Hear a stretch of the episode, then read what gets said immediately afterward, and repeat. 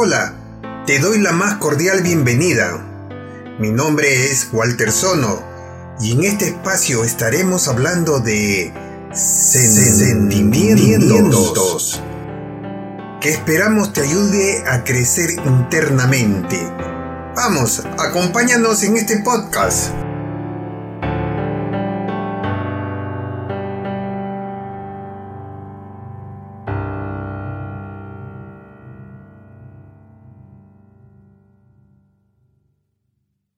Qué increíble la felicidad.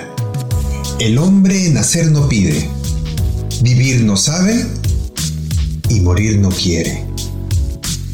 La felicidad es algo tan sencillo como un día de campo con los que amas, ver una flor amarilla en el parque, un amigo, un café en la mañana o el canto de una ave a mediodía. Ver entrar el rayo del sol cuando despiertas. Cosas tan sencillas. Dios es simple y deja ver su obra por todos lados. Sino que uno se complica y quiere explicación de todo. Me preguntaban, ¿hace cuánto tiempo que no lloras? Yo le contesto, casi a diario lloro. Al ver una buena película, mirar a un padre cargando a su hijo, una misa de un familiar que ya no está, todas esas cosas me conmueven. Los periódicos solo hablan de maldad. Mataron a tal, violaron a una niña, el político corrupto. Pero, ¿quién nos habla de cosas buenas? De la felicidad. Me parece que problema radica en que la gente no quiere escuchar al corazón. Le es difícil. Muchos pensamos que el amontonar un montón de cosas en casa y luchar por tener todos los lujos es todo en la vida. Pero cuando te das cuenta, por lograr eso, perdiste los mejores momentos de tu vida, inmerso en tu idea de hacer dinero. La felicidad está en lo simple, en saber disfrutar de lo que tienes. No siempre hacer lo que quieres te hace feliz. Es mejor hacer lo que tienes que hacer y con amor. Lo que quieres hacer casi siempre es lo más sencillo, lo que no te saca de tu zona de confort. La Madre Teresa de Calcuta era una de las personas más iluminadas que yo conozco. Recuerdo que leí que por los aeropuertos por donde ella pasaba, la gente se arrodillaba, lloraban y perdían perdón al solo verla pasar. Ella no tenía nada material y era inmensamente feliz. Muchos le pusieron miles de obstáculos, pero ella sabía cómo sobrepasarlos. Ella decía que dependía de ella tomarlos como un obstáculo o como una prueba, y que nunca tomó esto como algo personal. Muy lindo. Bueno, el día de hoy el invitado es una persona que tiene otra óptica de la vida él es poeta y muy conocido entre sus amigos como ¿Eres feliz? Es una palabra que él siempre les pregunta a sus amigos. Hola Enrique, por favor, ¿podrían hacer una breve reseña sobre tu carrera de poeta? Tengo entendido que tienes dos libros publicados y he visto algunos videos en las redes sociales donde declamas poemas a tus padres, a tu patria.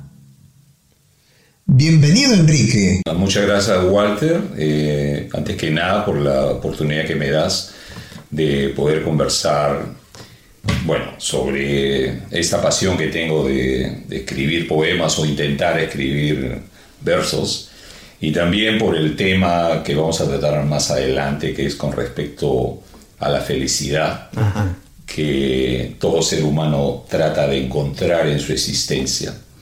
Bueno, con respecto a mi vocación, digamos, literaria, a mi pasión de escribir poesía, eh, esta empezó desde que era muy joven. Empecé cultivando en el Perú, pero eso en Australia, donde he podido mm, darme a conocer. Hasta la fecha he publicado dos libros, eh, uno en el 2013, que el título es Del amor, el tiempo y la distancia, y el último del 2019, que es Melodía del Rocío. Básicamente los temas que abarco es la familia, la mujer, la existencia y los lugares que me han conmovido, que me han tocado. a, mí personalmente me gusta mucho viajar y, hay lugares que impactan, que por alguna razón, mm, quizás no muy lógica, pero eh, impactan, ¿no? Claro que sí. Y en cuanto al hecho de cultivar la poesía, a mí personalmente, más allá que si puedo tener alguna, si mis escritos pueden tener algún valor literario, eh, e-, es una forma de afrontar la vida, me ayuda a vivir, es una forma de comunicarme eh, y me voy dando cuenta con el correr de los años que cada vez que eh, vas adentrándote más en, esta, en, el cultivo de la poesía, eh, es, es, difícil. Es como que vas aprendiendo más cada Vas aprendiendo más. Este, lógicamente que tienes que leer mucho también, sí. pero es algo, eh, de alguna manera yo lo considero mágico, eh, es algo inexplicable. a veces, por ejemplo, estoy manejando, estoy caminando y se me viene algo y siempre tengo que tener un papel, un lapicero para tomar ideas. Hay otra, a veces hay momentos en que me siento muy conmovido y bueno, escribo inmediatamente, pero... Para, para escribir. O sea, te viene la idea y donde... Me viene una idea y me, detengo en un semáforo y tomo nota de la idea porque es algo que lo sientes. Claro, claro. Entonces, ¿Y, pasó ese momento? ¿Se te va la idea? ¿o Sí, si no lo tomas, se va. O a veces, por ejemplo, ha habido un hecho que, te ha conmovido, que te ha emocionado y, lo escribo, ¿no? Entonces, conforme pasa el tiempo, te das cuenta que no es tan fácil porque eh, es, como, es como ser un artesano. O sea, la poesía tiene mucho de artesanía en el sentido eh, del interior. Vas tratando de construir algo. Eh, conforme vas madurando, la, poesía se hace eh, a veces más difícil en el sentido de que, bueno, lógicamente hay técnicas que hay que encontrar el ritmo, eh, pero no se puede escribir nada que no sientas. O sea, lo que escribes tiene que estar ligado a un, sentimiento interior o a una idea, a algo que te conmueve, ¿no? Entonces, eh, a estas alturas de mi vida, lo voy a seguir cultivando, estoy trabajando mi, mi tercer libro. Ah, ok, wow. Eh, también tengo ahí otro proyecto de escribir, por ejemplo, eh, yo tuve por muchos años una amiga mexicana, ya fallecida, y desde que viví en Perú, desde que era soltero incluso, la conocí en el año 1975 y siempre llegaba una carta de ella, por, por la diferencia de edad pudo ser mi madre, eh, y he conservado muchas de sus cartas. Entonces tengo un proyecto eh, de escribir un libro que se llamaría tal vez Las cartas de Rosa María, pero cada carta contestando con un poema. Ya. Eh, es, un, es un proyecto que tengo. Lo otro es, por ejemplo, escribir, leer sobre la historia de la humanidad y por cada etapa de la humanidad escribir un poema. Y lo que actualmente estoy haciendo, que lo llamo poemas nuevos, es justamente, ah, bueno, es que el, último poema que he escrito es para mi madre, Bueno, le he escrito muchos, varios poemas a mi madre, a mi padre, a, tu padre, a, mis hijos, a mi mujer, a las mujeres que he querido en mi vida, eh, a los lugares, a la existencia, ¿no? Entonces, eh, y también estoy en contacto con personas que escriben, que, que tienen un mayor recorrido, porque se aprende. Es bueno, ¿no? Un intercambio se, de conocimientos y se aprende mucho. Eh, bueno, cada uno tiene su forma de escribir, ¿no? Así es, así eh, En realidad busco la sencillez y la, la, simplicidad, pero a la vez la profundidad. O sea, yo no escribo, mis poemas no son muy extensos, pero eh, trato de encontrar eso de la sencillez y la profundidad. Dime, ¿tú te consideras un poeta moderno o un poeta convencional? Bueno, eh... ¿a, qué, a, qué me, ¿a, qué, voy con esa pregunta? Porque escuché por ahí que los, los poetas modernos ya no tienden a rimar como los poetas convencionales antiguamente, ¿no? Que tenían ciertas estructuras para hacer sus poemas. Bueno, cuando hablas de, de, la poesía moderna, de lo que básicamente es el, verso libre. El verso libre. O sea, yo practico el verso libre. Ah, o sea, yo no me rijo por una métrica porque considero que el verso libre te da mayor libertad. lo, más importante en el verso libre eh, es el ritmo, o sea, el ritmo interno que tiene el poema. Pero cuando te riges por la métrica, la métrica yo considero que te encasilla. Sí, te encasilla, ¿no? Entonces, hoy en día, eh, yo creo que la gran mayoría eh, escribe verso libre. Eh, hay, hay prosa poética también, hay, hay, poetas que tú ves un texto y es una prosa poética, ¿no? en mi caso yo diría que es un verso libre, intento hacer verso libre no es, no, no eso que llamamos lo clásico. Es importante saber de la rima. Claro. Es muy importante, pero no, es verso libre. Me gusta la escuela de Nicomedes Santa Cruz. Cuando escribe, cuando declama, es extraordinario el hombre, ¿eh? Sí, claro, él era, aparte de, ser un poeta, que fue un poeta reconocido, eh, declamaba muy bien. Mm. Eh, bueno, tiene... Pero él es de la escuela antigua, ¿no? Sí, yo diría que sí. Eh, bueno, es mucho más...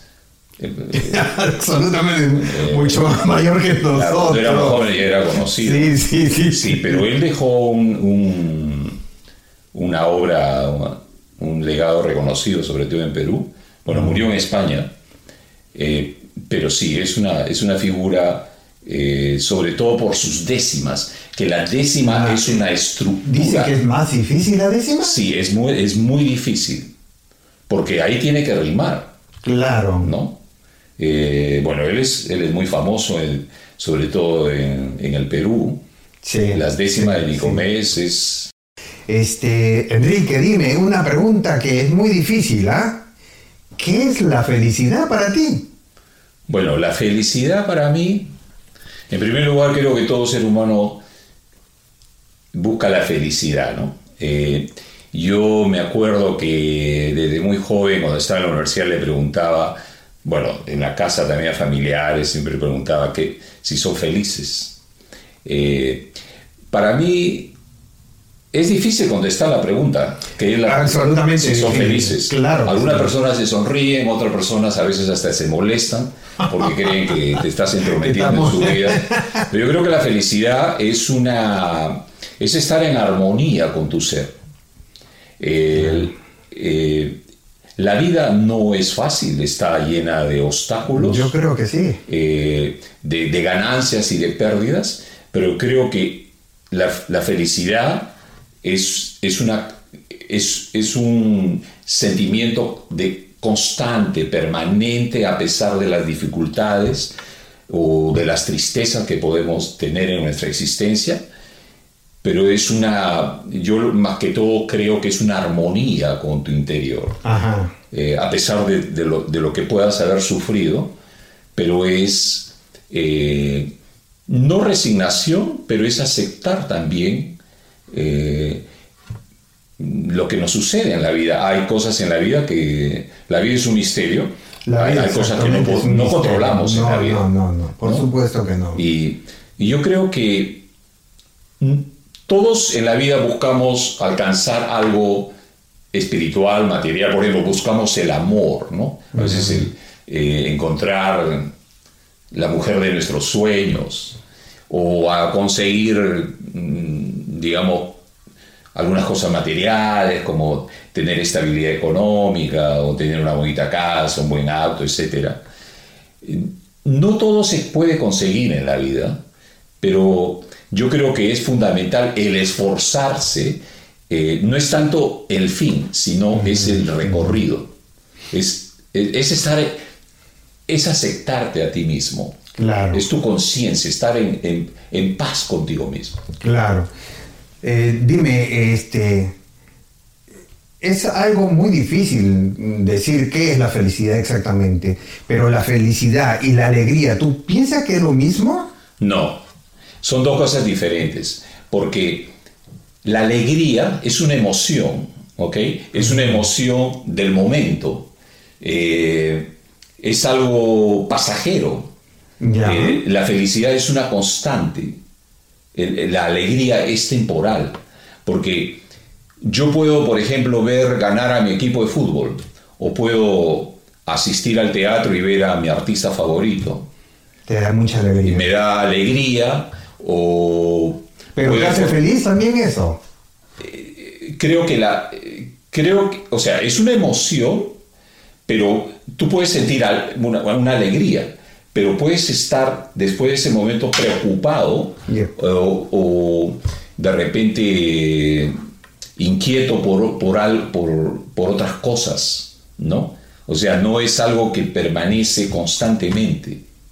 la felicidad es algo más eh, eh, diría, profundo. Más profundo, más, del alma. Más, yo, yo, lo, yo diría más de armonía con, contigo mismo, con tu ser. El aceptarte El aceptarte a ti mismo. Porque en nuestra vida ha habido etapas también en la cual eh, nos hemos cuestionado algunas conductas, o, entonces a veces nos hemos sentido mal con, con algunas acciones eh, lo que podría llamarse la conciencia. Pero es como, por ejemplo, vemos ganar a Perú y, nos sonreímos y, nos sentimos contentos. Y nos tomamos nuestra cerveza. Tomamos nuestra cerveza o a veces hasta bailamos, etc. Pero puedes tener otro problema eh, que te, te atormente, que te preocupe, ¿no? Eh, son dos cosas diferentes, o sea, son dos cosas que están ligadas. Ahora, si en tu camino está lleno de alegrías, eso, yo, yo diría que eso eh, va marcando el sendero de tu felicidad. Ya. ¿Me entiendes? O sea, yo lo que veo así es eh, la alegría. Si en tu vida hay más alegrías que tristezas, es muy probable que tú alcances ese estado de bienestar. Eh, que, podríamos llamarlo felicidad. entonces, entonces eh, hay una cosa que yo no comprendo acá, ¿no? Ah, si te pasan cosas buenas, eres feliz. ¿Estamos? Pero ¿qué pasa cuando te pasan cosas malas? Bueno. ¿Eres infeliz ya o no, no necesariamente, no necesariamente. Este, porque a todos nos ha pasado cosas buenas y malas en la vida. Es, así es. Pero es la actitud ante la vida misma. Es la actitud que tienes ante las dificultades, ante las pérdidas. Por ejemplo, eh, cuando perdí a, mi padre muy joven, cuando tenía 18 años, lógicamente confronté eh, por primera vez en mi vida la pérdida de un ser querido como es el padre. ¿no? Eso me, me, puso muy triste e incluso con un sentimiento de, no sé, de, no, no entendía. Pero el mismo hecho me llevó también a entender que la vida es temporal. Lo importante fue el legado que me deja mi padre como su amor y su afecto su sacrificio. Entonces, igual sucedió cuando murió mi madre después de cinco años, que para mí fueron seres que han influenciado mucho en mi vida. Sus pérdidas, sus partidas de este mundo, lógicamente, que me han entristecido, pero a la vez me dejaron una enseñanza, el legado de afecto y amor, que me ayuda a proseguir y a buscar la felicidad. O sea, yo, yo por el hecho de, de, haber perdido a mis padres relativamente jóvenes, como hay otros seres que han perdido, incluso nunca conocieron a sus padres, pero no necesariamente se condicionan a ser infelices el resto de su vida. Eh, es la actitud, porque Personalmente yo creo que lo más preciado que tenemos es la vida. Y la vida es hermosa a pesar de todo, de todas las dificultades. Entonces es tu actitud, es tu actitud. Eh, eh, justamente ese amor recibido que ayuda a proseguir y a dar amor, afecto a los demás. Y yo creo que eso es una forma de encontrar la felicidad. Sí, Sí, yo creo que sí. la, estuvimos con Andrés Figueredo y él nos contaba alguna anécdota de la Madre María Teresa de Calcuta, que nos decía que eh, a ella le habían preguntado sobre la felicidad, qué felicidad podía tener esta persona porque habían muerto su, su hijo y su esposa, habían muerto. Entonces ella, ella decía, tu felicidad va a radicar en que ese amor que le dabas a ellos, míralo a quién se lo vas a dar ahora en adelante, ¿no? creo que es algo así como lo que tú nos has dicho, el amor de tus padres se ha volcado hacia el amor de tus hijos, el amor que tú le das hacia tu esposa y toda tu familia en sí, ¿no? Exacto. El, el, amor, eh, podrá, probablemente alguna persona pensará que soy un idealista, sí, probablemente lo soy, el amor es la única libertad. O sea, si tú, generalmente, si tú has recibido amor desde niño, es muy probable que tú des amor a los demás. O por lo menos intentes intentes... ¿Qué pasaría con los que no recibieron amor? Bueno, mm, hay mucho de ellos. Bueno, pero eso no los condiciona necesariamente okay. a, a, ser eh, amargados o ser resentidos, pero influye. Influye. Influye. Pero hay personas que superan o, experiencias que van, van, van viviendo durante su existencia y, se vuelcan, ¿no? Claro. Eh, o sea, cambian, ¿no?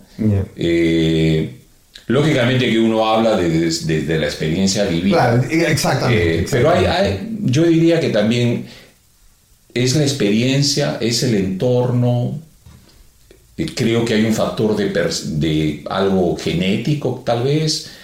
Creo que cada, cada, ser es único. Cada ser es único. Cada, ser es único.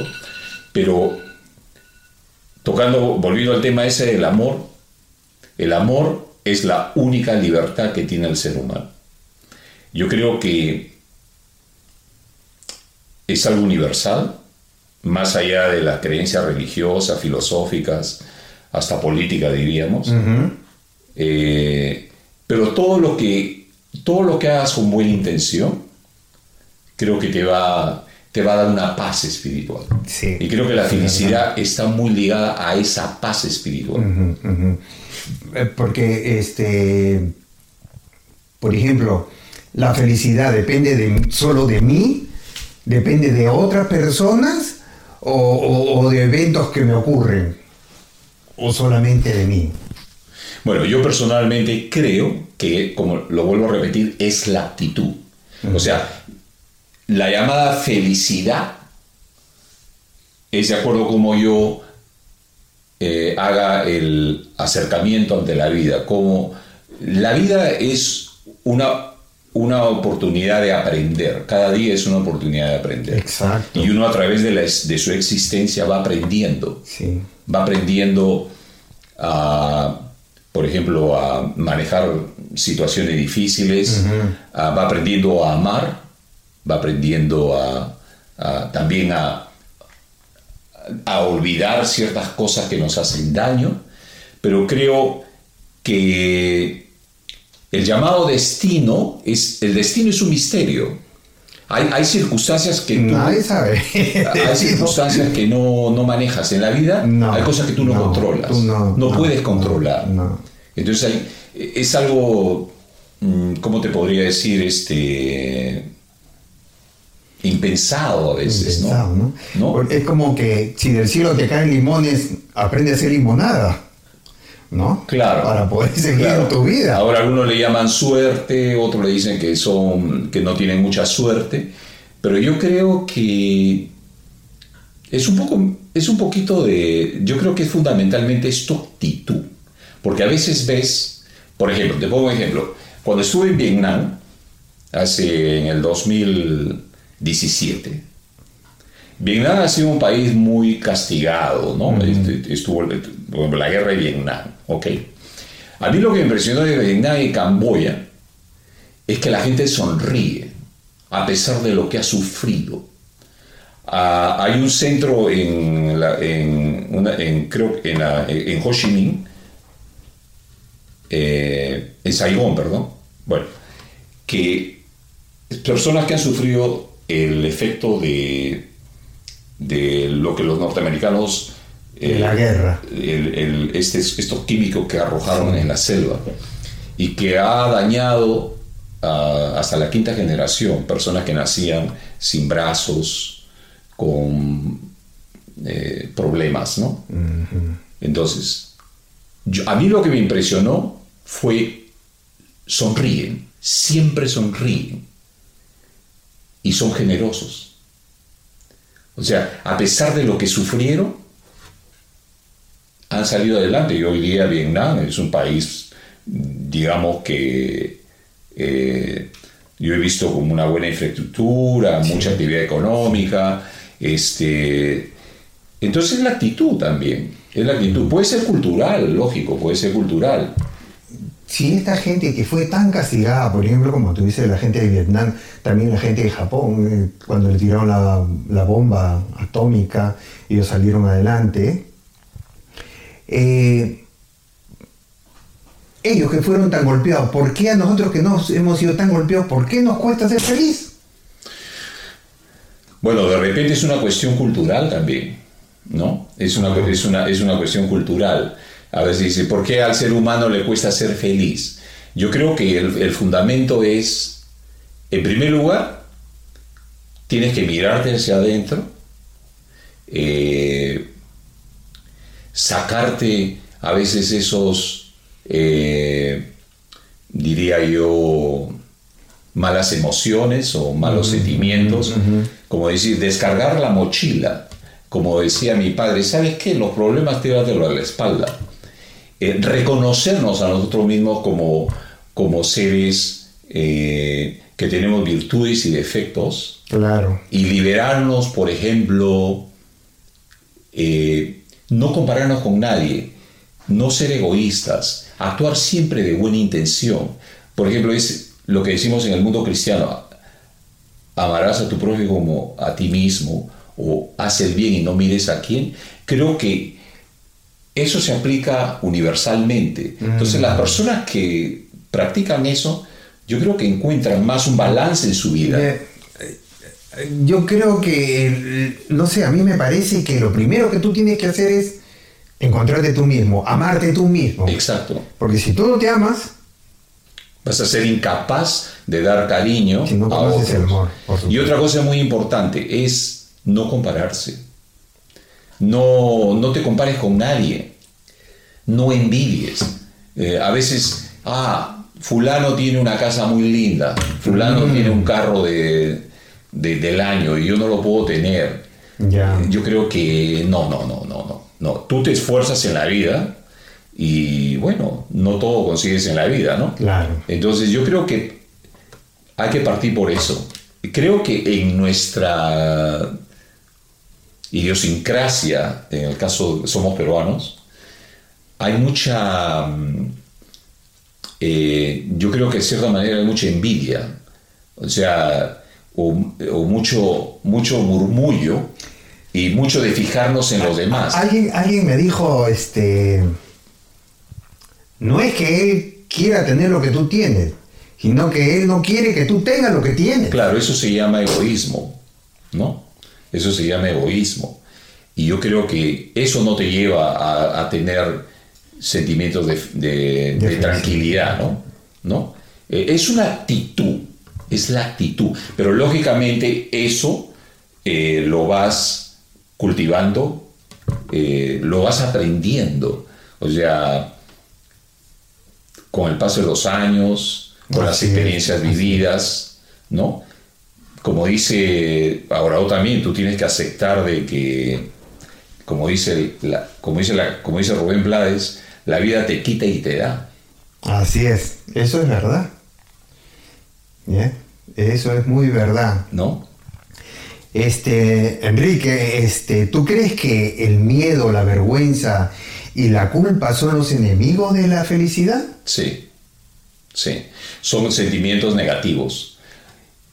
Por ejemplo, cuando yo digo hay que, hay que mirarnos a, a nosotros mismos y aceptarnos, reconocer que en nuestra vida también nos hemos equivocado algunas veces, hemos cometido algunos errores o tal vez involuntariamente hemos hecho daño a alguna persona o no, involuntariamente a veces, ¿no? Eh, pero tienes que liberarte de ese sentimiento de culpa o de estar constantemente castigándote mentalmente, de decir, bueno, hice esto mal, pero eso nunca, es como es, si, si siempre, si no sabes liberarte del pasado, nunca vas a ser feliz, porque estás cargando eso eso es verdad. Estás cargando. Entonces hay momentos, si tú lo cargas eso, eh, no vas a ser feliz, no te vas a liberar, no te vas a liberar. Y yo creo que hay que aceptarse con virtudes y con defectos que todos tenemos y dejar eso y procurar eh, ser mejores, ¿no? En el sentido de tratar de no hacerle daño a nadie. Entiendo, a veces podemos hacerle daño involuntario a alguien, ¿no? Sí, ¿no? Por ejemplo, cuidar mucho también, eh, a veces lo, lo, que uno dice, ¿no? Eh, indudablemente hay seres que, que son difíciles de aceptar, ¿no? Eh, seres que han hecho daño a su comunidad o ¿Cómo vas a aceptar, por ejemplo, a, un violador? o sea, eso nos crea una repugnancia. Claro. Pero, pero también, aparte de eso, hay, mucha gente tóxica en el mundo. Sí, sí.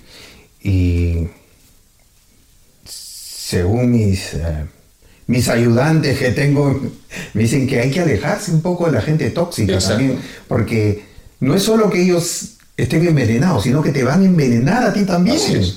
Y al envenenarte a ti, comienza otra vez el círculo vicioso. Así es. Así es. Eh, no puedes estar con personas eh, que llamamos tóxicas o negativas, mm. o que constantemente están, lo que dicen, te está transmitiendo una energía negativa, ¿no? No puedes estar. Es mejor alejarse, ¿no? Hay un viejo dicho que dice, mejor estar solo que mal acompañado, ¿no? Ahora, claro, tampoco puedes estar solo en el mundo, pero yo creo que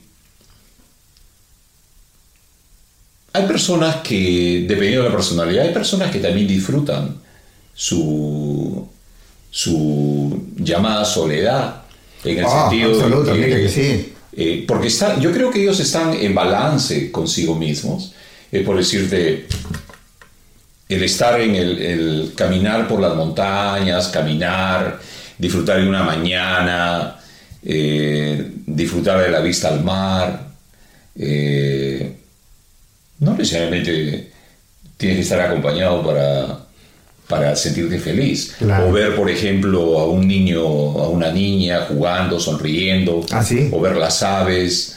Eh, o ver el horizonte. no, no, no, es un disfrute. Yo soy una de las personas que he aprendido. Me ha gozado porque a mí me, yo soy amiguero 100%, a mí me gusta estar con amigos, todo para aquí, para abajo, pero yo he aprendido a, estar solo, he aprendido a disfrutar de lo que tú dices, de la florcita que está en el jardín, esa, aprecia sus colores, aprecia sus... Eh, la- lo increíble que es la naturaleza. En las cosas simples que no cuestan. No cuestan. la- la- o sea, eso no te cuesta. Eso no te cuesta absolutamente No, nada. no te cuesta. Y te da una, una felicidad y una tranquilidad tremenda. Exacto. Y es, es tu actitud. Por ejemplo, cuando juegas con los niños, por ejemplo, ahora me dices que eres abuelo, con juegas con tus nietos. Sí. ¿Es, ¿Te cuesta jugar con ellos? No. Es, es, una, es un estado de bienestar que sientes, ¿no? Mi, mi suegro me decía siempre, ¿cuándo vas a madurar, Walter? Ahora, yo, en, en la- en lo que me decías anteriormente, eh, cuando decías, ¿por qué no cuesta ser felices? Sí. Porque a veces no encontramos, eh, a veces estamos preocupados en vivir la vida de los demás o que los demás nos dictan por Eso ciertos, eh, no sé, ciertas, este, ciertos prejuicios, a veces que la, la sociedad o la comunidad impone, pero no, no es tu vida. Haz, o sea, tú tienes que ser lo que tú, intenta ser en tu vida lo que tú sientes, lo que quieres ser.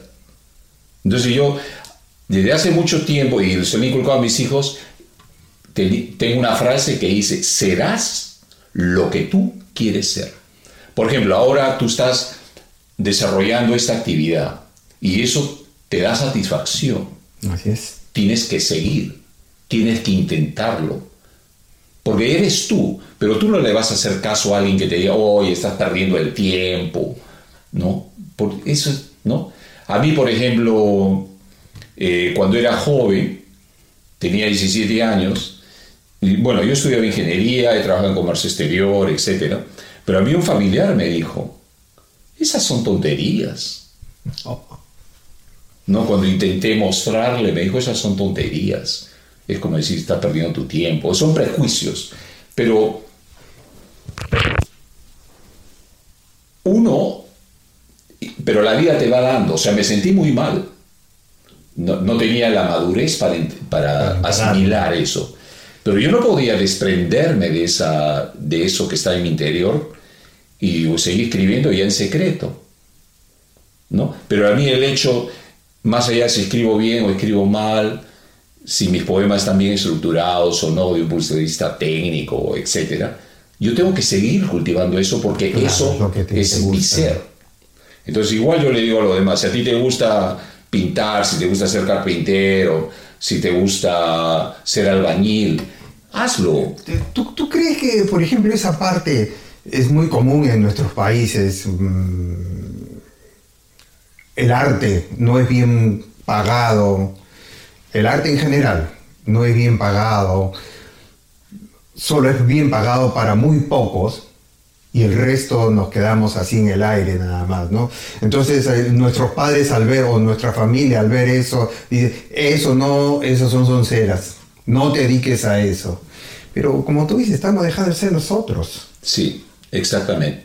Por ejemplo, cuando me acuerdo que iba a postular a la universidad y un familiar me dice, bueno, yo le dije, yo quiero estudiar sociología, psicología, me no, tú tienes que estudiar algo que permita eh, ganar dinero y mantener a tu familia. Claro, yo ya tenía responsabilidad a temprana edad por la muerte de mi padre, era hijo mayor. Pero eso que estaba dentro eh, siempre estuvo ahí, escondido. Claro. Entonces, eh, me ha ayudado en la vida. Ahora, con la inmigración se hizo mucho más necesario, porque hay momentos en que tú quieres estar solo. Tú puedes estar con tu esposa, tus hijos, pero hay momentos en que tú quieres estar contigo mismo. Entonces, ayuda. Ahora, por ejemplo, yo lo he entendido de que, por ejemplo, yo particularmente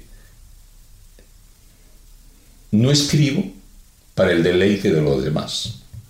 Escribo para mi propio deleite. Aunque suene muy egoísta, ¿no? Claro, no, no, pero es... Pero yo no estoy pensando que si esto le va a gustar o no. Lógicamente, uno va aprendiendo a escribir con el paso de los años. Es, es como te dije, una, es un artesano que va aprendiendo. Pero lógicamente te sientes contento si escribes un poema y ese poema le crea una, una emoción al lector y el lector dice, me ha tocado, me ha conmovido. Lógicamente te sientes bien, te sientes bien. Igual debe suceder con los pintores, con los artistas, Claro, con los claro. músicos, eh, de- con los artistas en otras áreas. Tú sabes que yo escribo eh, obras de teatro también, pero me sucede lo contrario que te sucede a ti, porque cuando yo escribo las obras de teatro, escribo pensando en el público, cómo poder atraer al público, cómo poderlo impresionar al público, ¿no? Bueno, lógicamente, por ejemplo, eh, eh, en, en la dramaturgia, ¿no? Eh, lógicamente que hay una intencionalidad, hay una, una- de, captar la, la atención, ¿no? Exacto. ¿No? Eh, quizás hay una, es, es una cuestión más técnica. Hay una técnica en la poesía Hay una también. técnica. Yeah, sí. Pero la poesía está ligada a- sobre todo a tu sentir, a, a la, se- a la emoción que quieres transmitir.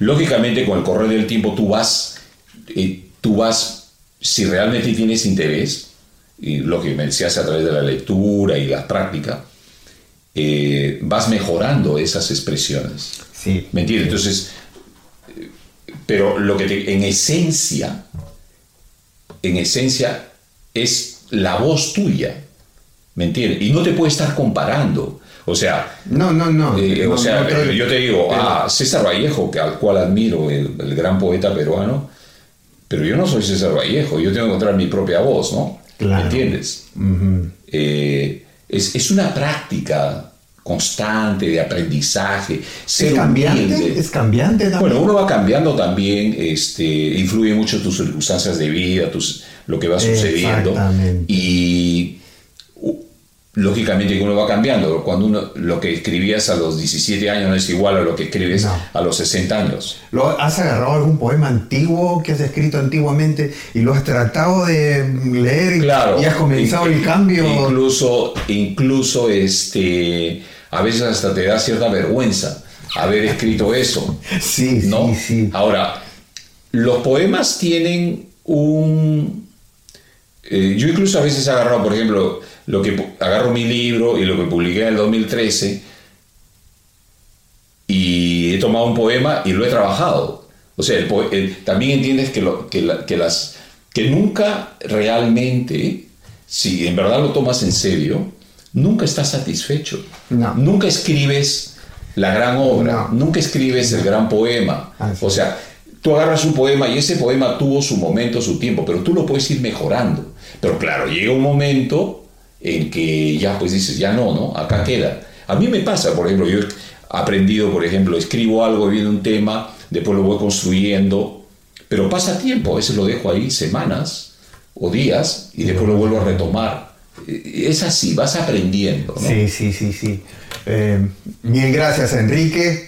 He sido realmente feliz hoy día Bueno. con estos momentos con este conversar, porque una que te he escuchado lo que has dicho y otro que me has traído muchas cosas en mi mente, no muchos recuerdos, muchos buenos recuerdos de cosas que he escrito, cosas que hemos, que hemos hecho también, ¿no? Bueno, yo te agradezco nuevamente por la oportunidad, el No, tiempo que no, me a ti, brindas. a ti, a ti. Pero antes de terminar, quisiera decir dos cosas sobre Claro. la felicidad eh, que tanto buscamos en la vida. Yo creo que los seres humanos venimos a aprender y a ser felices. Entonces te podría decir una metáfora. Dice, metafóricamente, la felicidad debería sentirse como un océano en calma después de una tormenta. Así es. Un horizonte pleno de paz y una brisa del viento llena de dulzura. Y a, y a todas las personas que nos van a ver o que nos van a escuchar, a nuestros familiares y amigos, etc., les diría que la felicidad no se compra ni se mendiga, se conquista. Muchas bonito, gracias, abuelo. Muy bonito, muy bonito. bueno, la reflexión que nos deja, todos los días tenemos una nueva oportunidad de ser felices. Deja tus miedos, tus vergüenzas y la culpa de lado y recuerda sacar tus propias conclusiones. Nos vemos en el siguiente capítulo. Chao y bendiciones.